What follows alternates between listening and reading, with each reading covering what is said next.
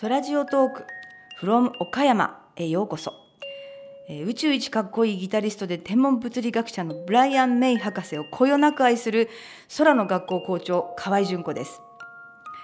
今回のテーマは冬に見える星のお話。えここからはですねプラネタリウムの解説を聞いているように星空を見ながらぜひお聞きください。冬のダイヤモンドの見つけ方は12月頃の夜だと22時くらい。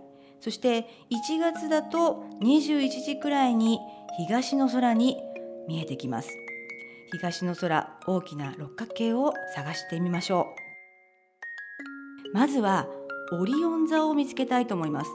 ね、オリオン座は皆さんよく知っているとおっしゃる方が多いですよね。逆にオリオン座が分かっていればバッチリだと私は思っています。ではまずはオリオン座を探します。長四角の中にきれいに並んだ3つの星三つ星があります。これを結んでみるとリボンのような形になります。長四角の左上の赤い星はベテルギウス。等星ですね。そして左下の白い星がリゲルです。オリオンはね2つも一等星を持っているなんかちょっと特別な感じの星座なんですけれどもね。さあこの3つの星三つ星を使うと次に見つけたい星がね探せますのでやってみます。三つ星を結んで下、えー左の方に伸ばしていくととっても明るい星があります。でこの星の名前は大犬座のシリウスです。シリウスは星座を形作る星の中で一番明るく見える星なんですね。とっても目立つのですぐわかると思います。そして今度は三つ星に戻って逆に右に伸ばしていきます。ずーっと伸ばしていくと明るい赤い星にぶつかります。これがお牛座のアルデバランです。このアルデバランより北にちょっと黄色っぽい明るい星があります。こちら今度は魚舎座のカペラと言います。さあまだまだ行きますよ。そこから下に目を向けると今度は2つ仲良く並んだ明るい星があります。これが仲良く並ぶ双子座の星なんですがこの時間に見る下の黄色っぽい方が一等星のポルックスです。そしてさらにその西、まあ、左下になるんですがそこにある白い星が子犬座のプロキオン。そしてシリウスに戻っていきます、ね、ではおさらいしましょう。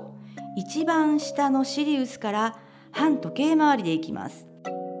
シリウスから上がっていくとリゲル。さらに上がって赤いアルデバラン。そして北側に行って黄色いカペラ。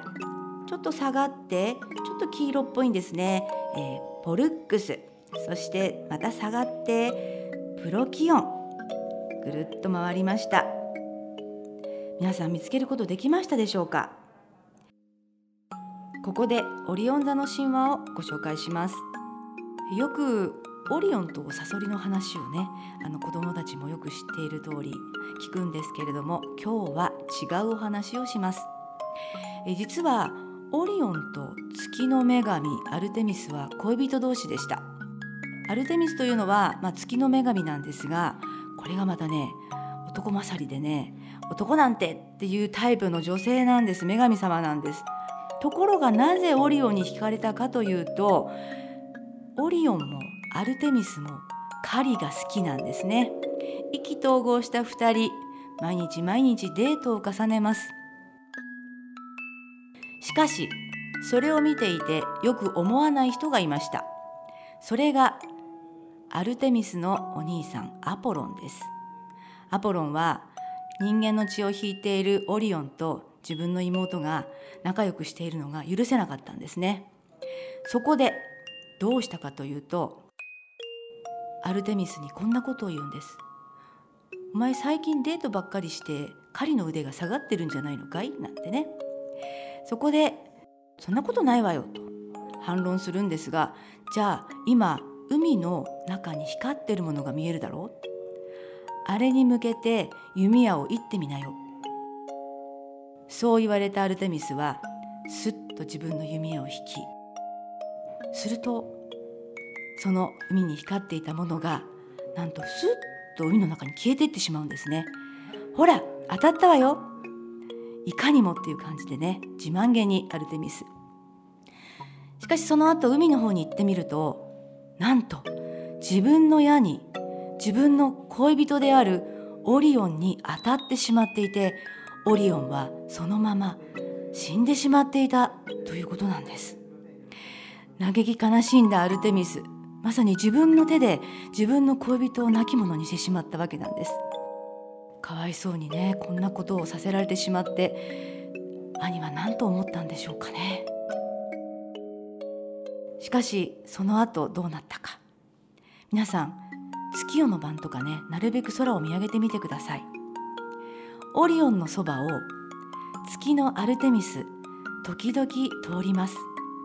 そう。空の上でも時々デートを重ねている。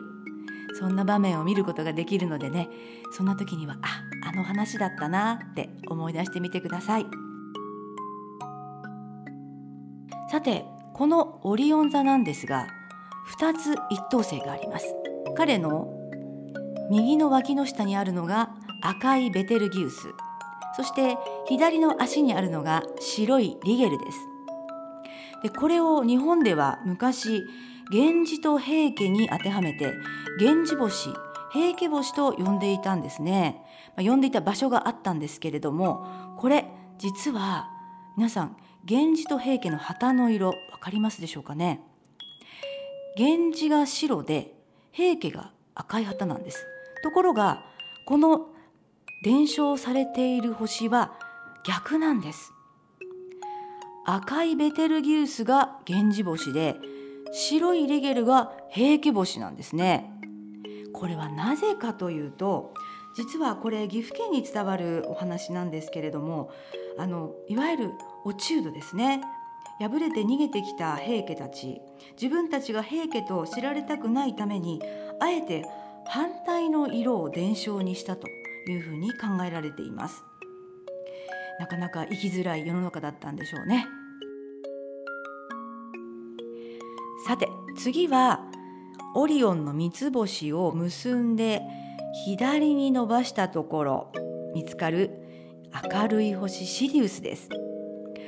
大犬座の一等星のシリウスは、まあ、一等星の中でも一番明るい星なんですね。ギリシャ語では焼き焦がすものなんていう意味もあるくらいです。そして和名ではですね青星とかって言うんですけれどもこれ実はシリウス色は白です。白い星なんですがちょっとね時々青白く見えるというところから青星というね名前がついたというふうに言われています。さあそしてシリウスを見つけたら今度三つ星に戻って逆に行きます。三つ星を右に伸ばしていくとアルデバランという赤い一等星。ここによく見ると点々点々って小さな星たちがですね V の形に並んでいるところがあります。これがヒアデス星団と呼ばれるところなんですけれどもね、まあ、ここら辺ちょうどお牛の顔にあたります。お牛座の一等星のアルデバランは右目にあたって赤い目がギラギラと輝くちょっと怖い感じの牛に、ね、なっていると思います。アラビア語では後に続くものという意味を持つ言葉から来てますね。さてこのヒアデス星団なんですがよく見ると釣り鐘の形に似ています。そう。和名では釣り鐘星なんていう名前もついてるんですね。でこの先もっと伸ばしていくと今度は星がごちゃごちゃごちゃっと見えているところがあります。ここがプレアデス星団。日本語の名前で言うとスバルですね、えー、車の名前にもなってますしよく聞いたことがある名前だと思います。スバルの語源はですねスマルというところから来ています。スマルというのはまとまるという意味なんですね。よく見ると星がごちゃごちゃごちゃっとしててまとまっているそんな姿があるんです。南の方ではこれを群れ星とか無理節なんて呼び方もしています。日本語でもね、えー、たくさん地方によって呼び方が変わっていくんです。さてその次は魚舎座のカペラを探します。ちょっとね北の方上がっていくんですけれども黄色くて明るい星です。これもとても目立つので分かりやすいと思います。カペラの意味は小さなメスヤギっていう名前なんですね、えー、星座の絵でいくとそこに小さなメスヤギがいます。男の人がね抱えてるんですけれどもその小さなメスヤギのところにいるカペラこれも車の名前ありましたね。松田カペラ。ね知っている人は知っている。知っている人はある年代以上みたいなね。で魚舎座はねあの探すか探し方としてはこのカペラがとっても目立つのとそこから五角形を作るんですね。そうすると将棋の駒のような五角形が見えますのでそこが魚舎座になります。さあカペラが見つかったら今度はちょっと下に下がります。今度はですね双子座行きましょう。2つ並んだ白い星と黄色い星。カストルとポルックスなんです。これはですねあの双子の兄弟なんですが実は神様の血を多く引いた弟とそれから人間の血を多く引いたお兄さんとで運命が大きく変わってしまったんですね。お兄さんは戦争で亡くなってしまいます。仲良かった弟は自分も死にたいと願うんですが神の血を引いているために死ぬことができない。でも一緒にいたい。その願いを叶えてくれて星座になったというお話があるんです。ただお兄さんは二等星。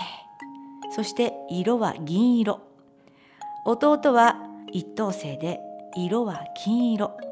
ね、こんな差がついてしまったというお話があるんです。まあ、この2つの星いろいろねやっぱり日本でも名前がついてるんですがこの岡山県にもありました。牛窓の辺りでは雑煮星なんていうふうにね呼ばれています。別にここでね雑煮の形してるとかいうわけではないんですけれどもちょうどお正月の頃にこの2つが上がってくる頃お雑煮食べられる時間だよという目印になっているということなんですね。今年のお正月早起きしてぜひご覧になってみてください。そしてさらに下がっていくと子犬座のプロキオンという星があります。色は白、ね、とってもねこれも綺麗ですけれどもこの星実は冬の大三角を作る一つです。冬の大三角はこのプロキオンとそして大犬座のシリウスとそしてオリオン座のベテルギウス。この3つで冬の大三角。結構綺麗な正三角形に近い三角形なんですね。そしてこの三角形の中に実は一つ星座が隠れています。ここには一角十座という星座があるんです。ちょっと小さくて暗い星ばかりなので見つけることなかなか難しいんですが冬の大三角を見つけてその中には一角獣みんな大好きユニコーンがいるんだなって思い出していただければと思います。冬の星空を見るのにやっぱりあったかい格好をして見ないと風邪をひいてしまいますからね。ぬくぬくとしているとちょっと長く見ることができますしたくさんの星を見つけて楽しむことができますのでぜひやってみてください。今回は宇宙一かっこいいギタリスト天文物理学者のブライアン・メイ博士をこよなく愛する空の学校校長河合純子でした。ブライアン・メイ博士ぜひ調べてみてください。クイーンのギタリストですが天文物理学者なんですよ。